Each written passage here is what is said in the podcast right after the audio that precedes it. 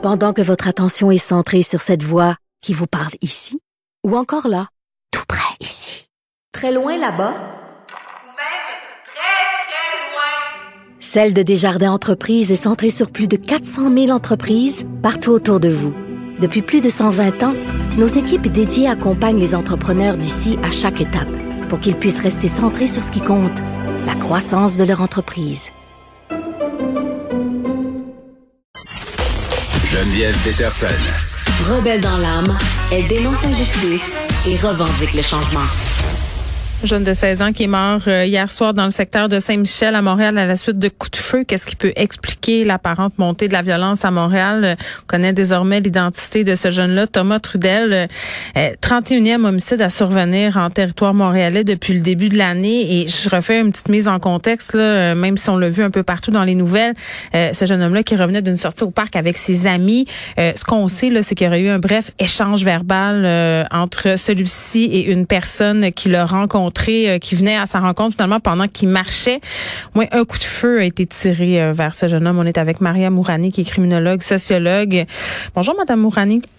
Bonjour. Bon, évidemment, euh, c'est très, très inquiétant euh, de voir euh, ce meurtre-là. Un jeune homme, 31e homicide à survenir en territoire montréalais. On parle de cette montée de la violence à Montréal. Ça a été un enjeu pendant l'élection municipale. Puis je sais que c'est un problème qui est multifacette. Là, on peut pas expliquer ça en deux minutes. Mais est-ce qu'on peut faire un peu de mise en contexte pour savoir comment et si on peut l'expliquer, cette montée de la violence? Ben, en fait, euh, elle est, euh, comme vous le dites, multifactorielle. Mais ben oui. Que, tout d'abord, euh, on voit que bon, depuis à peu près septembre 2020, on a commencé à constater progressivement, et puis ça s'est comme intensifié au mois de mai, juin, juillet, août. Août, ça a été un peu un pic là mm-hmm. de, de ces fusillades là. Euh, c'était quand même assez clairement explicite que on avait un conflit entre euh, euh, certaines cliques dans des dans des gangs, hein, dans certains mhm. territoires, et ça se répandait un petit peu dans, dans ça irradiait hein, un petit peu dans, le Grand Montréal. Ouais, puis la pandémie, puis les médias sociaux, puis tout ça escaladé. Là.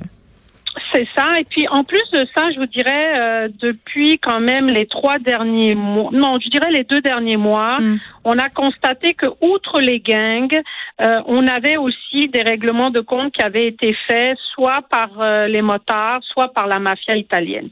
Donc il y a comme un méli-mélo de plusieurs soit fusillades là, soit des attaques directes. Hein, donc quelqu'un qui se fait mettre plusieurs balles euh, dans le corps, euh, mm. mais sans qu'il y ait forcément comme des drive-by shooting qu'on appelle. Ouais. Alors, et, et en plus de ça, vous avez eu des attaques au couteau qui ont été faites et, euh, par, et certaines attaques n'étaient pas liées à des groupes criminels. C'est ça. Donc euh, voilà, comme par exemple euh, ce jeune, on sait pas trop. Mais ça, ça m'embête un euh, peu, Madame Mourani. Je m'explique, ok? Tu sais, on dit partout, ben apparemment c'était un jeune sans histoire, c'était un jeune qui était pas lié à des gangs. Donc apparemment, là, ce qu'on sait à venir jusqu'à mhm. maintenant, mhm. que ce soit un jeune sans histoire ou un jeune lié à des gangs de rue, que c'est des jeunes qui décèdent par un feu à Montréal, c'est pas plus acceptable quand c'est un membre d'un gang de rue ou quelqu'un qui est lié à là. Mhm. Non, tout à fait, tout à fait. Mais euh, lorsque c'est lié à des membres de gang, on sait. ben on, comprend plus, on comprend plus la dynamique. mais mais là, c'est, on se dit bon, euh, Thomas Trudel qui apparemment là était un jeune sans histoire, tu dis c'est une victime entre guillemets euh, collatérale. Là, on connaît pas l'âge de l'assaillant de Monsieur Trudel, de ce jeune homme-là. On sait pas bon s'il était mineur ou majeur, mais que les jeunes aient accès comme ça à des armes à feu, ça c'est un problème. Là, qu'est-ce qu'on peut faire pour s'attaquer à ça? Tout à fait, ça c'est un problème. C'est-à-dire le cœur du problème de ce qu'on voit depuis, euh, disons, le début de l'année, c'est l'accessibilité aux armes à feu. Bon, quand on parle des gars du crime organisé ou des gangs, on sait que euh, c'est ils ont cette facilité-là à avoir accès. Voilà. Mais ce qu'on a constaté aussi, c'est que de plus en plus des jeunes, euh, comme on dit, des jeunes random là, qui ont absolument rien à voir avec le milieu criminel, ont accès aussi à des armes à feu parce que c'est devenu de plus en plus facile d'y avoir accès, particulièrement par l'Internet. Je m'explique. En fait, il y a soit tu la fabriques toi-même, donc il y a ceux qui sont capables de la fabriquer eux-mêmes à partir de certains kits, hein, des kits euh, tout préparés avec des petits morceaux, des petits morceaux du gun et tout. Et même ils sont capables avec les imprimantes 3D maintenant de fabriquer l'armature polymère. Donc et en plus c'est des armes qui coûtent pas cher. Donc, euh, au fond, tu peux même te procurer l'arme via le, le web euh, et tu peux aussi la fabriquer, hmm.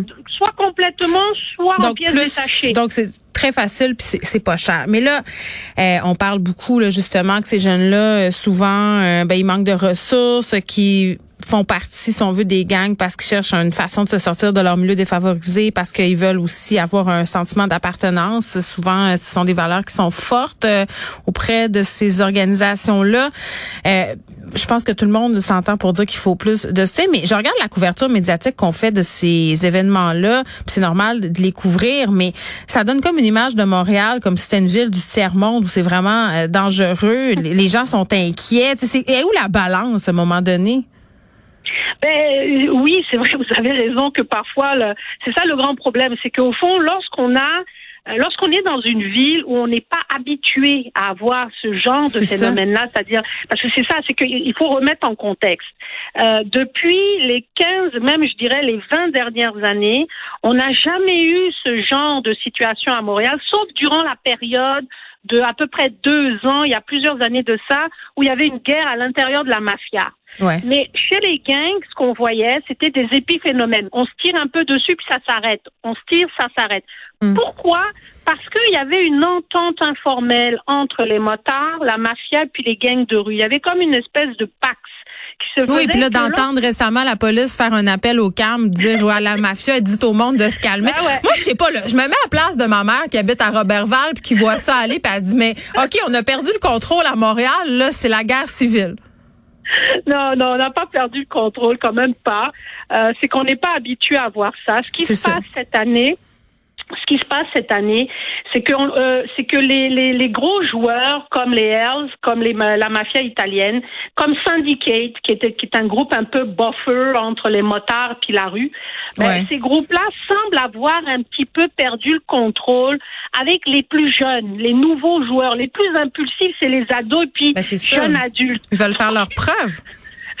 Mais pas ça seulement, c'est que moi, quand je suis sur le terrain, ça fait longtemps que les gars me disent nous autres, on en a marre des motards. On en a marre de se faire dire. Euh, ah, ouais, hein. Syndicate aussi, ouais, ils en ont marre. Ils ont dit un, jour là, on va tous les envoyer paître là. Et, et un jour, c'est ce qu'on est en train de voir maintenant.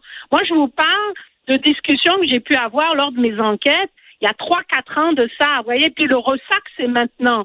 Ça, c'est sans compter aussi des, des euh, décisions politiques hmm. des gouvernements fédéraux et provinciaux qui ont été pris et qui étaient des erreurs.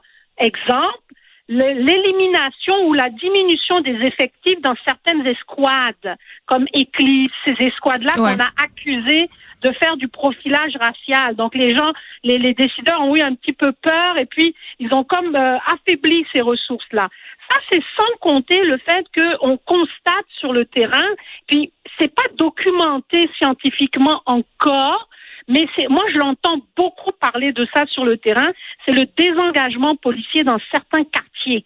Et ça, c'est ça, c'est dangereux parce que mm. lorsque les policiers décident de ne plus s'engager, de ne plus intervenir, de ne plus faire ce qu'on appelle des interventions préventives dans les quartiers, ben on se retrouve avec des groupes qui prennent le contrôle. Mais qui prennent le lead, puis qui justement le. mais est-ce qu'on pourrait pas s'inspirer, parce que vous parlez d'erreurs politiques, on pourrait s'inspirer peut-être de ce qui se fait ailleurs. Il y a d'autres grandes villes qui ont eu ce type de problème-là. Qu'est-ce qu'ils ont fait? Ben oui, il y a eu de. Ben écoutez, les États-Unis, euh, c'est l'exemple, euh, c'est l'exemple euh, parfait. Mais bon, on peut pas dire qu'ils ont forcément réussi. Ben non, moi je dirais pas ça, non. Vraiment pas, vraiment pas, parce que vraiment il y a euh, ça n'a pas été euh, ça a pas été un grand succès. Eux autres, c'est vraiment la matière, la manière, pardon, forte là. Oui, mais ça creuse le fossé. Tu sais, je veux dire là, toute la campagne municipale, c'était sur rebâtir les ponts entre la police puis différentes communautés. Tu sais, je pense que c'est vers là qu'il faut aller là. Tout à fait, tout à fait. Puis moi, je pense qu'au fond, au Québec, on n'a pas tout mal fait, hein, parce qu'on a quand même, euh, on n'a pas trop, c'est-à-dire, on a encore des choses à faire Mais on a quand même fait des bonnes choses au niveau de prévention. Le gros problème, c'est le mm. sous-financement de la prévention. Hein? Alors ça, ça, ça, il faut continuer, que ce soit dans les écoles. Euh, euh, que ce soit euh, à la, dans les familles, etc. Il faut continuer. Par contre, je vous dirais, il, il faut qu'on continue à travailler en concertation, même si ça se fait déjà dans certains quartiers. Par exemple, il y a certains quartiers, il va y avoir des tables de concertation où la police va s'asseoir, où les intervenants de rue vont s'asseoir. Donc ça, on revient toujours à ça. On revient toujours à ça. Euh, le dialogue, euh, puis l'approche répressive. Euh, il faut mettre fin à ce problème-là, mais il faut qu'il y ait des initiatives qui se déroulent en amont, là, justement. Et on aurait pu continuer. On va vous réinviter pour parler de tout ça, Maria Mourani. Merci, qui est criminologue, sociologue. On, on, revenait sur le cas de ce jeune homme, Thomas Trudel, 16 ans, qui est mort à une rue de chez lui hier soir. Il revenait d'une sortie au parc avec ses amis. Il a été atteint par balle dans le secteur du quartier Saint-Michel à Montréal. Évidemment, condoléances à sa famille et à ses amis.